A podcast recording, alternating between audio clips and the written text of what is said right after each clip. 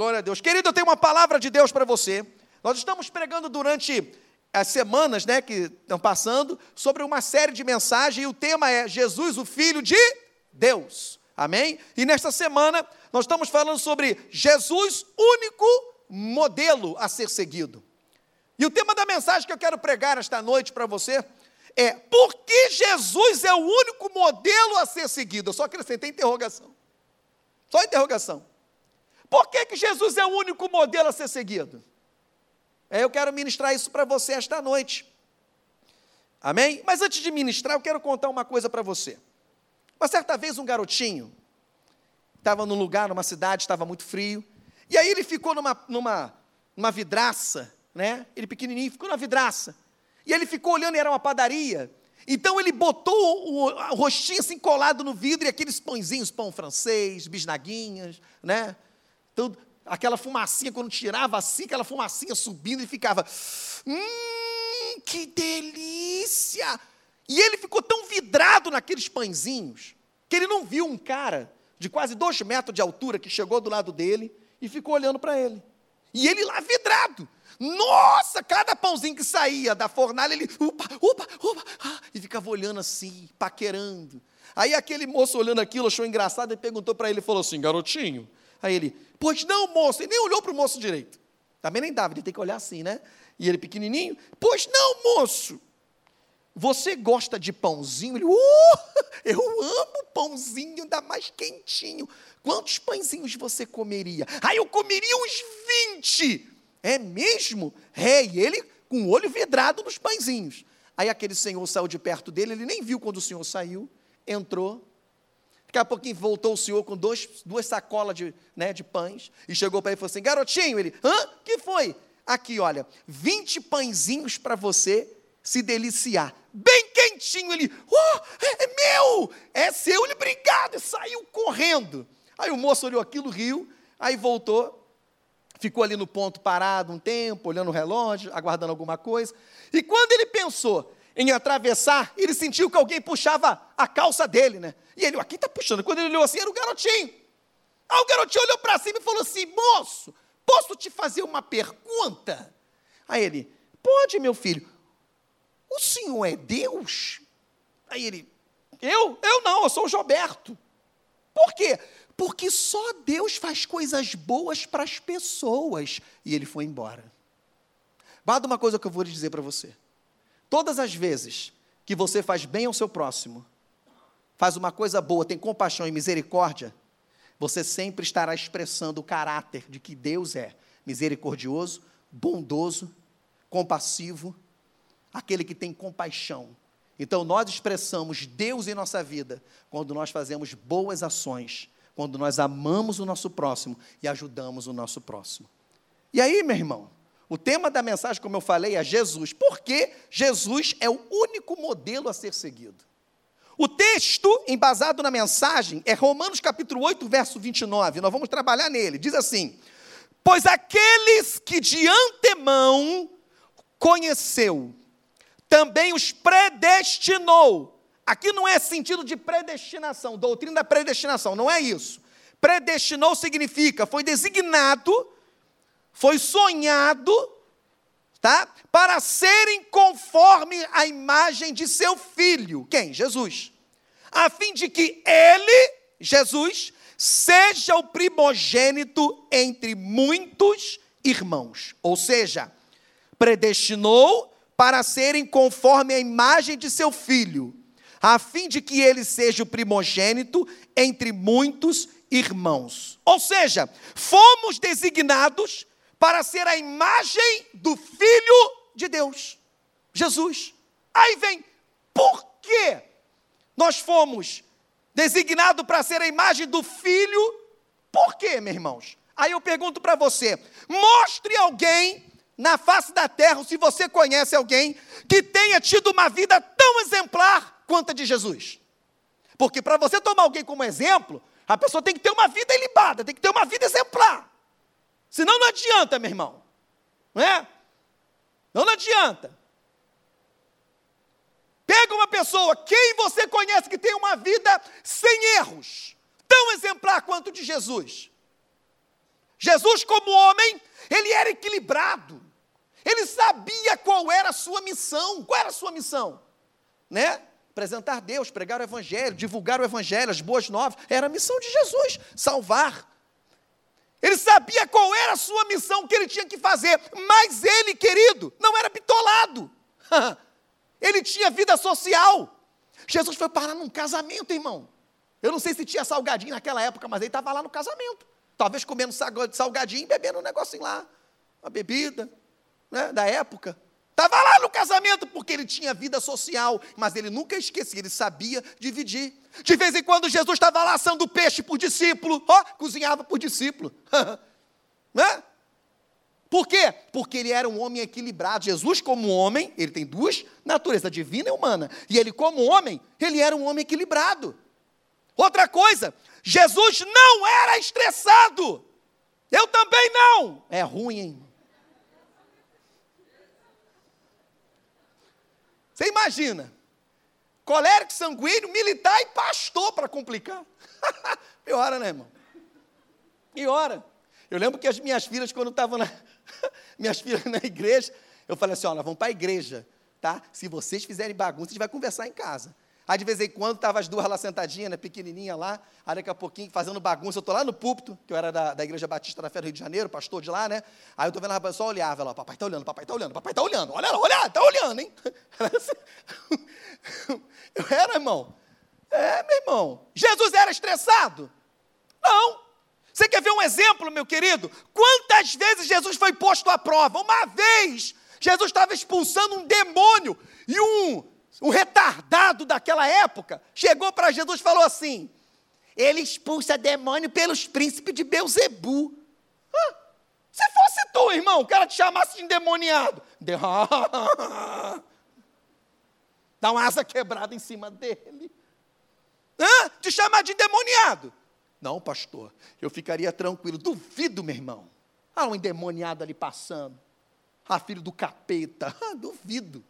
Jesus olhou para ele e, meu irmão, calmamente, catedraticamente respondeu: Ora, olha a resposta de Jesus: Ora, então o reino está tá dividido. Porque se o demônio, Beuzebu, expulsa pelos príncipes do Beuzebu, lógico, o reino dele está dividido e vai ser destruído. Responda essa, burro.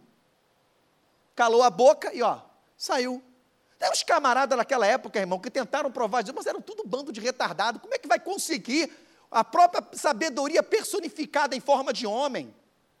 Jesus não tratou, ah, não! Ele simplesmente respondeu uma pergunta que ele fez e acusação.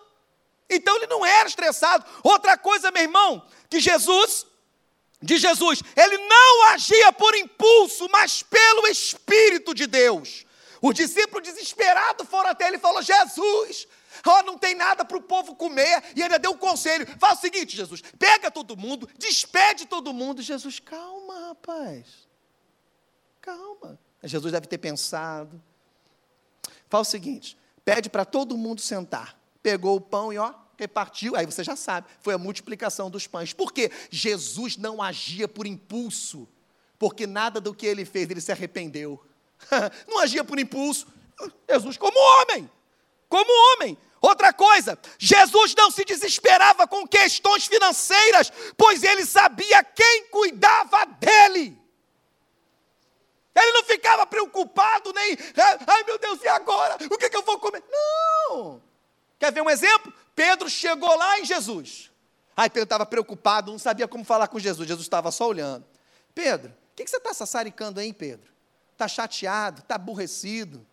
Aí Jesus mata dois coelhos com uma cajadada só. Na verdade, com uma vara de pescar só. Pedro, fala o seguinte: vai se acalmar, vai pescar. Jesus manda logo pescar. Vai pescar, Pedro. Aí quando você pegar o primeiro peixe, você abre a boca que tem um starter, paga o teu imposto e o meu. Ele, hã? É, não se preocupa. Aí Pedro foi lá pescar. Ó, matou dois coelhos com uma vara de pescar só. Pedro pescando, ah, acabou, desesperou, como eu gosto de pescar. Pedro era pescador, então ele se acalmava quando pescava. Então Pedro estava lá pescando, ah, estou calmo. Quando ele se acalmou, o peixe pegou. Quando ele pegou, não é que Jesus falou que tinha um starter? E tem. Foi lá e pagou o imposto dá a César o que é de César e a Deus o que é de Deus. Por quê? Jesus não se desesperava por causa de questões financeiras, porque ele sabia quem cuidava dele. Você sabe quem cuida de você? Você entendeu, querido? Porque Jesus é o modelo a ser seguido. Porque, como homem, ele nos deixou exemplos maravilhosos. Ele não dava mau testemunho, tinha uma vida transparente.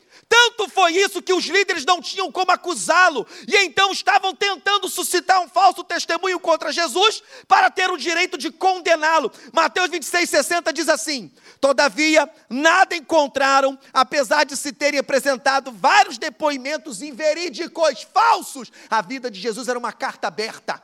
Todo mundo sabia quem ele era, o que ele falava. Ele não era embaraçado com as coisas dessa vida. Por isso, que ele é o modelo a ser seguido.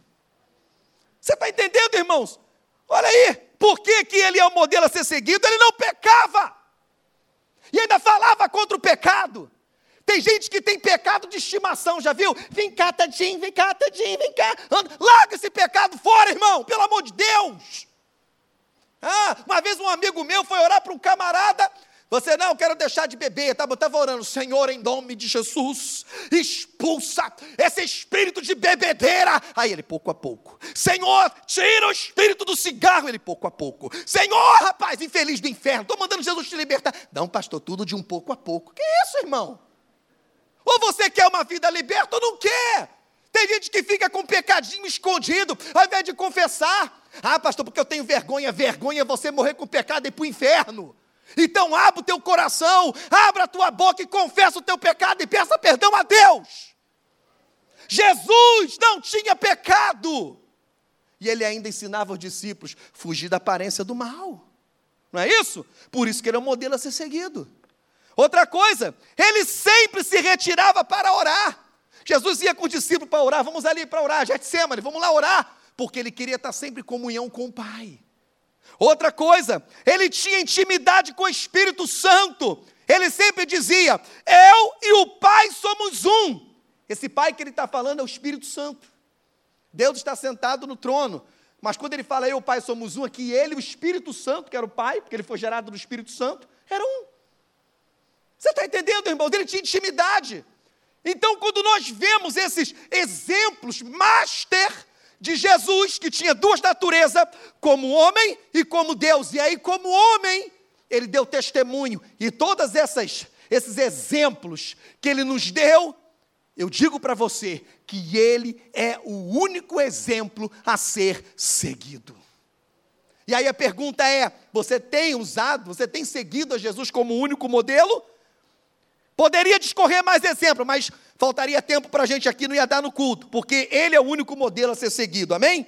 Agora eu quero que você entenda, se você seguir este modelo, como Paulo diz em 1 Coríntios 11, 1, sede meus imitadores, assim como eu sou imitador de Cristo. Paulo está dizendo: olha, eu sou assim, sou assim, desse jeito, porque eu sou imitador de Cristo. Então, sejam meus imitadores como de Cristo eu sou.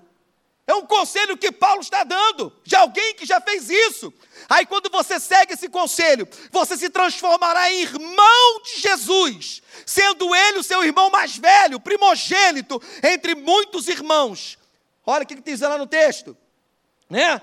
Nos predestinou para serem conformes à imagem de seu filho, a fim de que ele seja o primogênito, o mais velho, entre muitos irmãos. Nós somos irmãos. Olha, meu irmão, que coisa tremenda isso, irmão. Que mistério. Você entendeu isso, irmãos? Você entendeu isso? Você entendeu isso ou não? Eu vou explicar melhor ainda. Ó, Jesus, como homem, ele era poderoso em obras e em palavra. Jesus era cheio da unção, cheio da sabedoria, cheio da palavra e que realizava muitos milagres. E ainda, ele era temido pelo diabo e seus demônios, pois sempre frustrava os planos de Satanás. Uma certa vez, Jesus estava entrando na cidade dos Gadarenos. Aí veio dois endemoniados lá do sepulcro, sabe, violentos. Ah, Jesus não, meu irmão, Jesus não falou nada. Ele não falou nada, ele só estava chegando. Quando ele chegou, os demônios pararam. Que, que temos nós contigo, Jesus, filho de Deus, que está vindo fora de tempo? Irmão, Jesus continuou mudo. Só olhando. Ah, você vai nos expulsar? Ele não falou nada. Você vai nos expulsar? Nos mandem para os porcos. Os porcos pediram para ir para os porcos. É porque demônio é porco. Então o demônio pediu para ir lá para o meio dos porcos. O que, que aconteceu? Entrou nos porcos, a manada ficou endoidecida e pulou a penhadeira, né, um penhasco abaixo, lá no rio, morreu tudo afogado. Jesus mandou alguma coisa? Jesus deu alguma ordem? Não, porque Satanás e os demônios temem a Jesus, o Filho de Deus, o seu irmão mais velho, o nosso irmão mais velho. Então, querido, entenda isso, tá? Por isso o cão ele treme. Ou seja, quando você aceita seguir a Jesus como modelo de sua vida, ele sabe o que acontece. O que, pastor? O Espírito Santo começa a trabalhar na sua vida porque Ele é o agente transformador, é Ele que vai fazer a transformação na sua vida, para que você seja transformado no irmão de Jesus, no Filho de Deus. E aí, meu querido, entenda uma coisa: se Jesus, Ele era poderoso, Ele vai tornar você poderoso em obras como Jesus, você será poderoso na palavra, você será poderoso em sabedoria, cheio da unção de Deus, para ganhar vidas, realizar milagre, e desse jeito você se torna temido pelo diabo e de seus demônios, atrapalhando totalmente os seus planos de destruição das coisas divinas, das coisas de Deus. Olha que coisa tremenda, irmãos. É o Espírito Santo. E olha, e onde está o Espírito Santo, irmãos? Onde ele habita? Dentro de você. Ele já está dentro de você, te aperfeiçoando, fazendo você se tornar filho de Deus, o irmão de Jesus. E aí, se Jesus era poderoso em obra, você será poderoso em obra. Se Jesus realizava milagre, você também vai realizar milagre. Olha o que, que diz a Bíblia, irmãos. Olha aqui. Está lá, olha. O que, que diz aqui? Glória a Deus. 2 Coríntios 3,18. E todos nós que com face descoberta contemplamos a glória do Senhor, segundo a sua imagem, estamos sendo transformados. Repita comigo: estamos sendo transformados de glória em glória de glória em glória. Sabe o que significa isso? Glória cada vez maior. Meu Deus do céu. Meu irmão, entenda, de glória em glória, que significa sendo transformado numa glória cada vez maior. A qual vem de quem? Do Senhor, que é o Espírito Santo, que habita em você. Eita, você é a casa de habitação do Espírito Santo. Ele está em você, transformando você, aperfeiçoando você para trabalhar na obra do Senhor, para ser grande e poderoso em obra e realizar milagre, meu irmão. É por isso que o diabo tem, ele teme, ele fica apavorado. Fica apavorado, porque ele sabe quem você é. Ele sabe quem você é. Olha aqui que coisa tremenda, né? E por que o diabo teme? Como eu falei, porque ele sabe que você foi levantado por Deus como instrumento poderoso nesta terra para fazer coisas grandiosas, sim ou não? Sim, João capítulo 14, verso 12 diz assim: Em verdade vos digo que aquele que crê em mim fará as mesmas obras. Acaba aí o versículo? Hein? Não. E fará mais, muito mais obras. Ou seja, fará as mesmas obras e outras maiores do que eu faço. Eita! Entenda! Jesus foi para o Pai e deixou a você um poder tão grande, capaz de fazer as mesmas obras dele e ainda maiores do que ele já fez. Rapaz, eu acho que você não entendeu.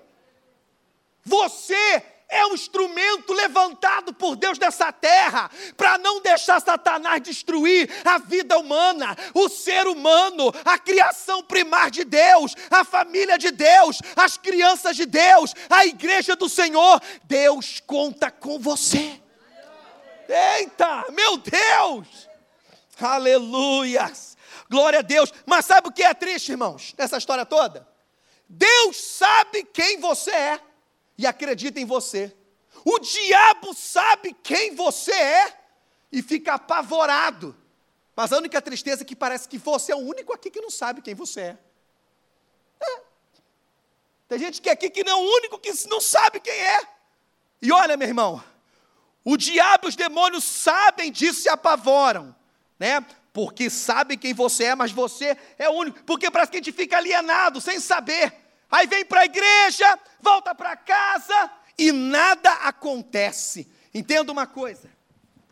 Se você diz, pastor, mas eu sei que é. Se você sabe quem você é, por que, que você permite o diabo destruir teu casamento, teu relacionamento, tua família? Bom, se você sabe quem você é, um instrumento vivo poderoso de Deus, então por que, que você disse o diabo brincar de destruir tua família, teus familiares? Por que, que você permite, querido, já que você sabe quem você é, por que, que você deixa o inimigo te esfriar espiritualmente? Não ora, não quer ler a Bíblia, não quer vir mais à igreja. Não, agora eu assisto culto online. Ei, filho do Kengo, deixa eu falar uma coisa para você. O culto online foi criado na pandemia, porque a gente não podia estar aqui. Agora, acabou a pandemia.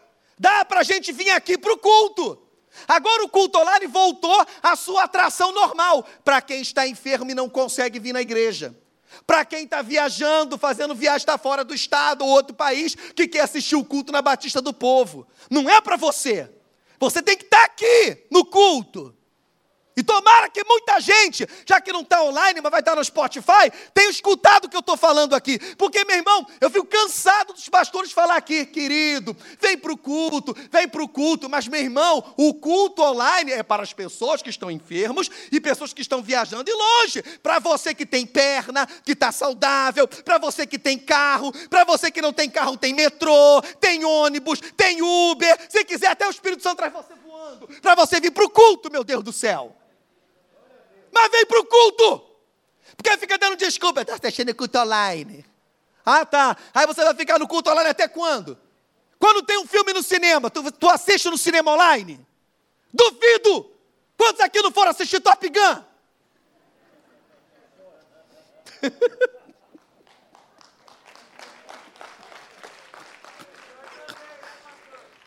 Oi? Claro! Sou da aeronáutica, irmão. Roupa sempre azulão. Oh, urra! é? Quantos não foram? E outras crianças que gostam de Vingadores. Quantos não foram ver os Vingadores? Não, na igreja eu não posso. Porque na igreja não pode estar aglomerado. Mas no cinema eu posso comer pipoca. Porque fica três cadeiras. Ah, na igreja aqui, fica no banco afastado se quiser. Aí não vem para o culto. Que desculpa esfarrapada. E o diabo assim, coleguinha, coleguinha. Nós precisamos, irmãos, entender que Cristo tem que ser o maior. Maior. Então, meu querido, entenda uma coisa: se você sabe disso, vem para o culto. Amém? Glória a Deus, aleluia. Ou vai ficar lá no online até o diabo achar uma brecha para te destruir. Outra coisa, se você soubesse disso, que é o instrumento vivo de Deus, não deixaria que Satanás viesse usar a tua boca como ferramenta do cão para falar mal da tua igreja, para falar mal do teu líder de célula, para falar mal do teu pastor, para falar mal do teu irmão. Ai, aquele irmão está usando uma saia muito curta, sangue de Jesus tem poder. Olha para o cisco do teu irmão, mas não olha a trave que está no teu. Crente fofoqueiro. Aí depois fica, Senhor, me dá uma bênção. Eu, eu, eu fico imaginando Deus, é ruim de eu te dar. Primeiro, meu irmão, vai te consertar. Depois volta no altar para poder oferecer oração, sacrifício. Meu Deus! Tem muita gente que está querendo as coisas, mas não quer pagar o preço. Não empreste a tua boca. Olha o que a Bíblia diz: não saia da vossa boca nenhuma palavra torpe.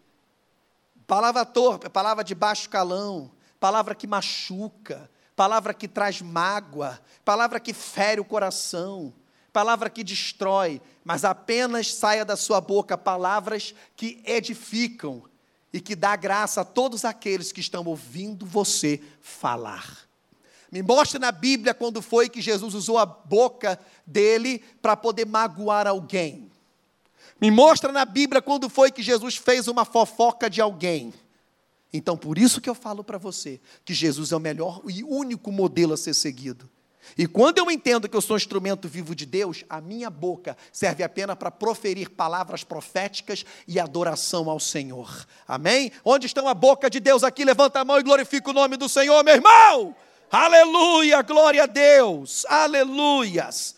Amém? Então, queridos, estou citando isso, mas é pouco porque quero que você entenda que o único que quer que você não saiba quem você é, irmão de Jesus, filho de Deus, é o diabo. Aí eu falo: vem para a igreja, volta para casa e nada acontece. Ou seja, o diabo começa a falar: você não é nada, acredite nisso, ninguém gosta de você. É, você só, você é, é, sabe, atrapalhão. Aí o diabo começa a blefar. Aí você não ora, não lê Bíblia, né? Não está vindo nos cultos, é um crente online, né? E aí, o que, que acontece? Começa a enfraquecer, aí o diabo começa a falar que você é fraco, que você não pode nada, começa a falar que você tem a síndrome de Gabriela, né? Eu nasci assim, vou viver assim, Gabriela. Meu Deus, irmão, sangue de Jesus tem poder? Não! Você nasceu com um propósito. Deus disse para Jeremias: Jeremias, antes do teu corpo ser formado no ventre, antes dos teus ossos serem formados, eu já te conheci no ventre da tua mãe e as nações eu te dei por profeta. É assim que Deus está falando para você. Antes mesmo de você nascer, Ele já te conhecia e já te deu um propósito nessa terra. Aleluia! Pastor, mas qual é o meu propósito? Você já perguntou ao Senhor? Você já orou? Você já gastou tempo na oração perguntando para Ele? Tem gente que vai morrer sem saber qual o chamado que tem, porque não quer pagar o preço da oração. Vou te dar uma dica: de madrugada a fila é menor. Você chega mais rápido. É porque é pouco orando de madrugada, mas nesse frio, procura o frio, irmão. Acorda no frio. Você vai ver que a fila é pequena, a resposta vem rápida. Então, você está entendendo, irmão? Então, pelo amor de Deus, entenda isso. O diabo vai querer blefar com você e você vai escutar isso. E você não pode, enquanto você continuar hibernando, não assumindo quem é verdadeiramente, irmão de Jesus, dotado de autoridade, nada acontecerá na sua vida. Então, meu irmão, esta noite, você tem que se levantar, você tem que se levantar e ser o imitador de Jesus, tudo que Jesus fazia era com autoridade.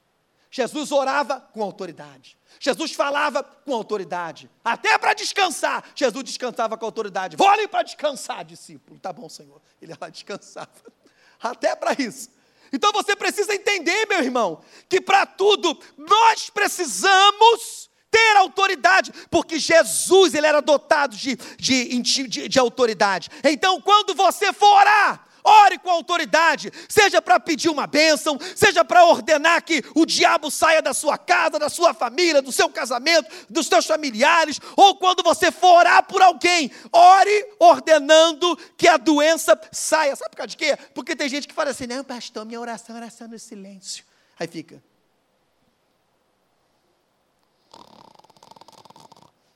Ah, irmão, sangue de Jesus tem poder, irmão. Pastor, mas Deus não ouve? Ouve, desde que você não durma. Desde que você não durma. Ou você acha que isso aqui é língua estranha? Né? Não, é ronco.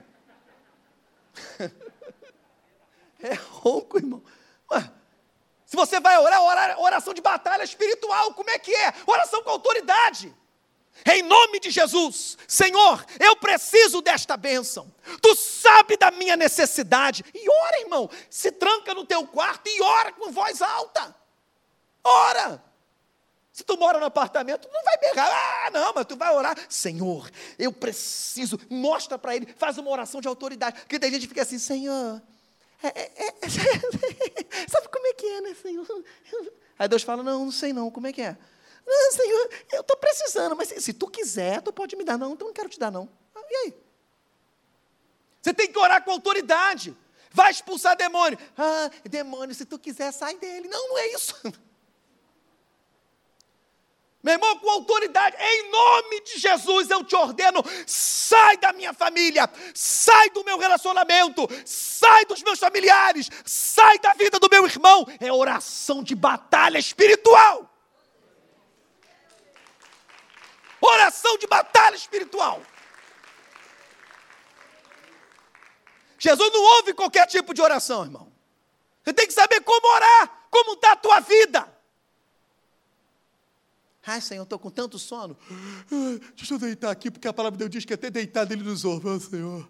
Ah, meu irmão, oração de preguiçoso, irmão. Pelo amor de Deus. Jesus lá no Getsemane orando, chorando por você, suando gotas de sangue, você deitadinho. Vamos orar de joelho, de joelho é melhor, né? Já dizia meu avô, de joelho é melhor, de joelho é melhor, na alegria ou na dor, sempre orando ao Senhor, de joelho é melhor. Não é verdade? Ah, meu irmão. Então vamos lá. Outra coisa, quando a luta vier, não fique tímido em frente a ela, demonstrando medo. Meu irmão, Jesus não te deu espírito de medo, nem de covardia. A Bíblia diz: se te mostrarem frouxo no dia da angústia, no dia da batalha, a tua força será enorme. Não, tua força será pequena e você não vai vencer a luta. Não vai vencer a luta. Uma das maiores verdades que o inimigo quer fazer com que você fique alienado. Que você, como eu falei, ache que não é nada. Sabe? Que você não entenda e não assuma a sua postura e posição de irmão de Jesus, que é alguém poderoso, cheio da unção, da graça de Deus. Porque se você não assumir, é melhor para ele. Ele pode crescer em cima de você. E aí, ele manda todo tipo de luta contra você. Pode ser a morte de um ente querido, vai destruir a tua vida emocional. Pode ser uma decepção amorosa. Tem gente que não consegue se levantar, até hoje está sofrendo com uma decepção amorosa.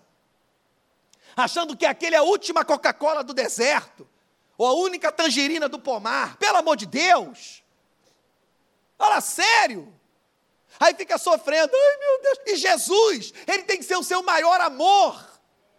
Aí o diabo vê que você está fraco, não assume quem você é e manda a bendita luta de uma decepção amorosa. Talvez perdeu um emprego, foi demitido, sabe? E aí você confunde as coisas, permite a sua vida espiritual ser abalada, enquanto a palavra de Deus diz que o justo viverá pela fé. Você está vivendo pela fé? Porque o Senhor disse que nunca te abandonaria. O Salmo 23 ele é dotado de umas verdades maravilhosas, mas é necessário interpretá-lo. O Senhor é o meu pastor e. Não, não tem o E, né? Esse é a conjunção aditiva, é só uma vírgula. O Senhor é meu pastor, é uma afirmação. Nada me faltará.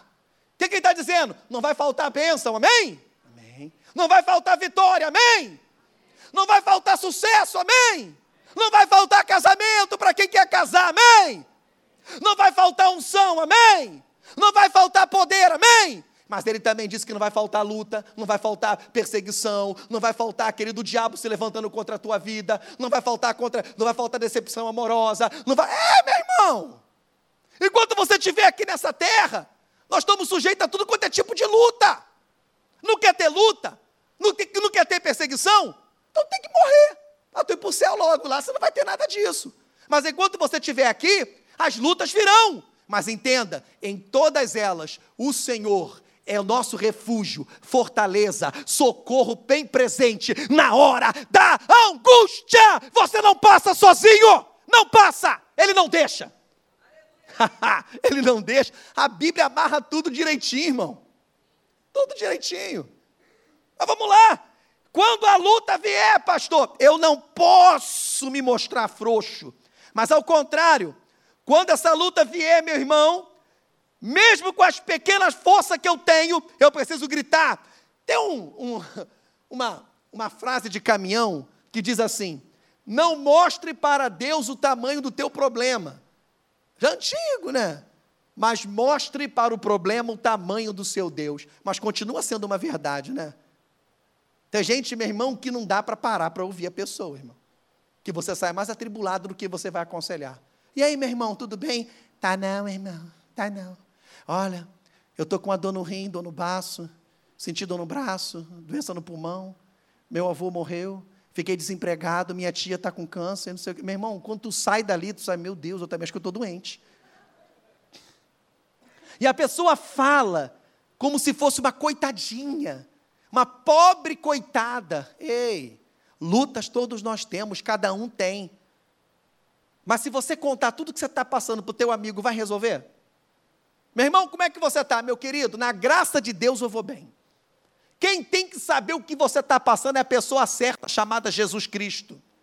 Então pare de ficar contando tudo para alguém, para Beltrano, Cicrano, para o cachorrinho. Conta só para Jesus, irmãos. Conta só para Jesus. José meteu a língua nos dentes, linguarudo.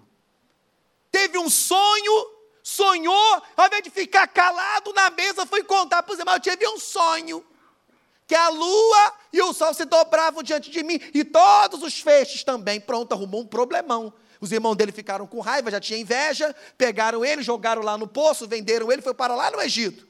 Tudo bem que Deus estava orientando tudo, mas ele se tivesse ficado calado, talvez tudo aconteceria diferente. Mas meteu a língua no dente, precisava ser quebrado em algumas questões. Então não adianta você contar o que você tem para qualquer pessoa. Conte para a pessoa certa que vai dar vitória para você. Se chama Jesus Cristo. Amém? Glória a Deus. E aí, meu irmão, entenda isso. Você, então você pega a pouca força que você tem, e aí você vai e grite: pode vir, pode vir, diga para a luta: pode vir, que eu vou te vencer em nome de Jesus. Deixa eu contar um caso aqui para você. Lá na Bíblia, se não me engano, em Mateus, acho que Mateus ou Marcos, fala de um cego chamado Bartimeu. Bartimeu, meu irmão, ele estava cego, não era de nascença, era uma situação bem complicada que aconteceu com ele. Uma outra oportunidade eu vou contar, mas não era de nascença. Os olhos deles, tudo que indica pelo historiador, foi arrancado. E ele estava lá. O milagre foi mais grande, foi maior ainda. Tá? Então ele estava lá sentado, mas ele nunca perdeu a esperança de que poderia voltar a enxergar. Quais eram as fraquezas de, de, de Bartimeu? Qual eram as fraquezas de Bartimeu? Bartimeu, ele era cego. Outra, tinha uma multidão que não deixava ele atravessar até Jesus. Qual outra fraqueza? Pessoas que não ajudavam ele e que ainda pressionavam ele para ele parar de tomar uma postura, uma posição de encontrar com Jesus. Mas Bartimeu soube que Jesus ia passar. E aí Bartimeu usou a única coisa que ele tinha. Qual foi, pastor? O grito. Aí, o que, que Bartimeu fez? Um alvoroço. O que está passando? Quem está vindo? Eu acho que é César. Não, não, não é César, não. O alvoroço está muito maior. Está muito maior. É outro. Não, quem é? Eu não sei. Potifar? Não, não, não, não é, não é. É alguém maior que é. Rapaz, é um tal de Jesus. É esse. É ele. Mas como é que eu vou chamar ele? Como é? Aí o que, que, que Bartimeu fez? Jesus, filho de Davi tem misericórdia de mim. Meu irmão, ele gritou.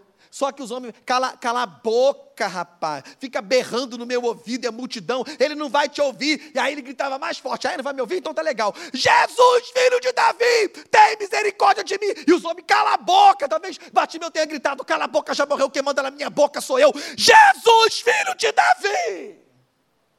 Aí Jesus, quando estava passando, ei, tem alguém gritando o meu nome, esse conhece a minha linhagem.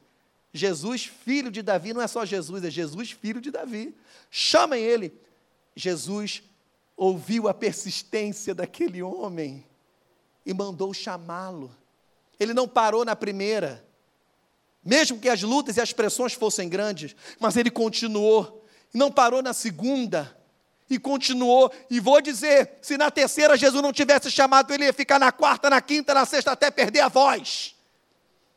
Aí Jesus chama, e quando Bartimeu chega diante dele, Jesus pergunta: O que queres que eu te faça? O que, que Bartimeu disse? Eu quero ver, então veja! E ele recebeu a vitória.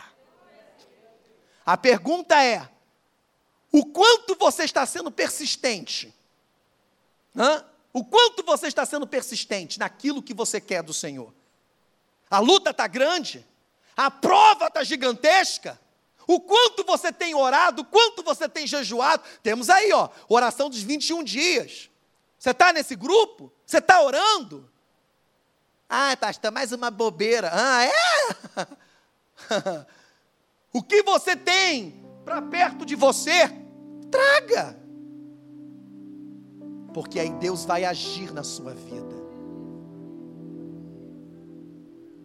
Então você precisa entender isso. Talvez você tenha pouca força como Bartimeu tinha, mas o que você tem, coloque em prática. Enche o teu pulmão, e quando a luta vier, você grita: Jesus, filho de Davi, venha ao meu socorro! E ele virá, meu irmão, e ele concederá a você vitória. Porque você é irmão, você é irmão de Jesus, e o Pai te ama, e Ele vai te socorrer, porque Ele mesmo disse que não te deixaria órfão, muito menos te deixaria sozinho. Amém? Glória a Deus, aleluias. Meu querido, eu quero encerrar esta mensagem dizendo o seguinte: ninguém é obrigado a escolher Jesus como modelo a ser seguido, uh-uh. porque você tem o livre-arbítrio.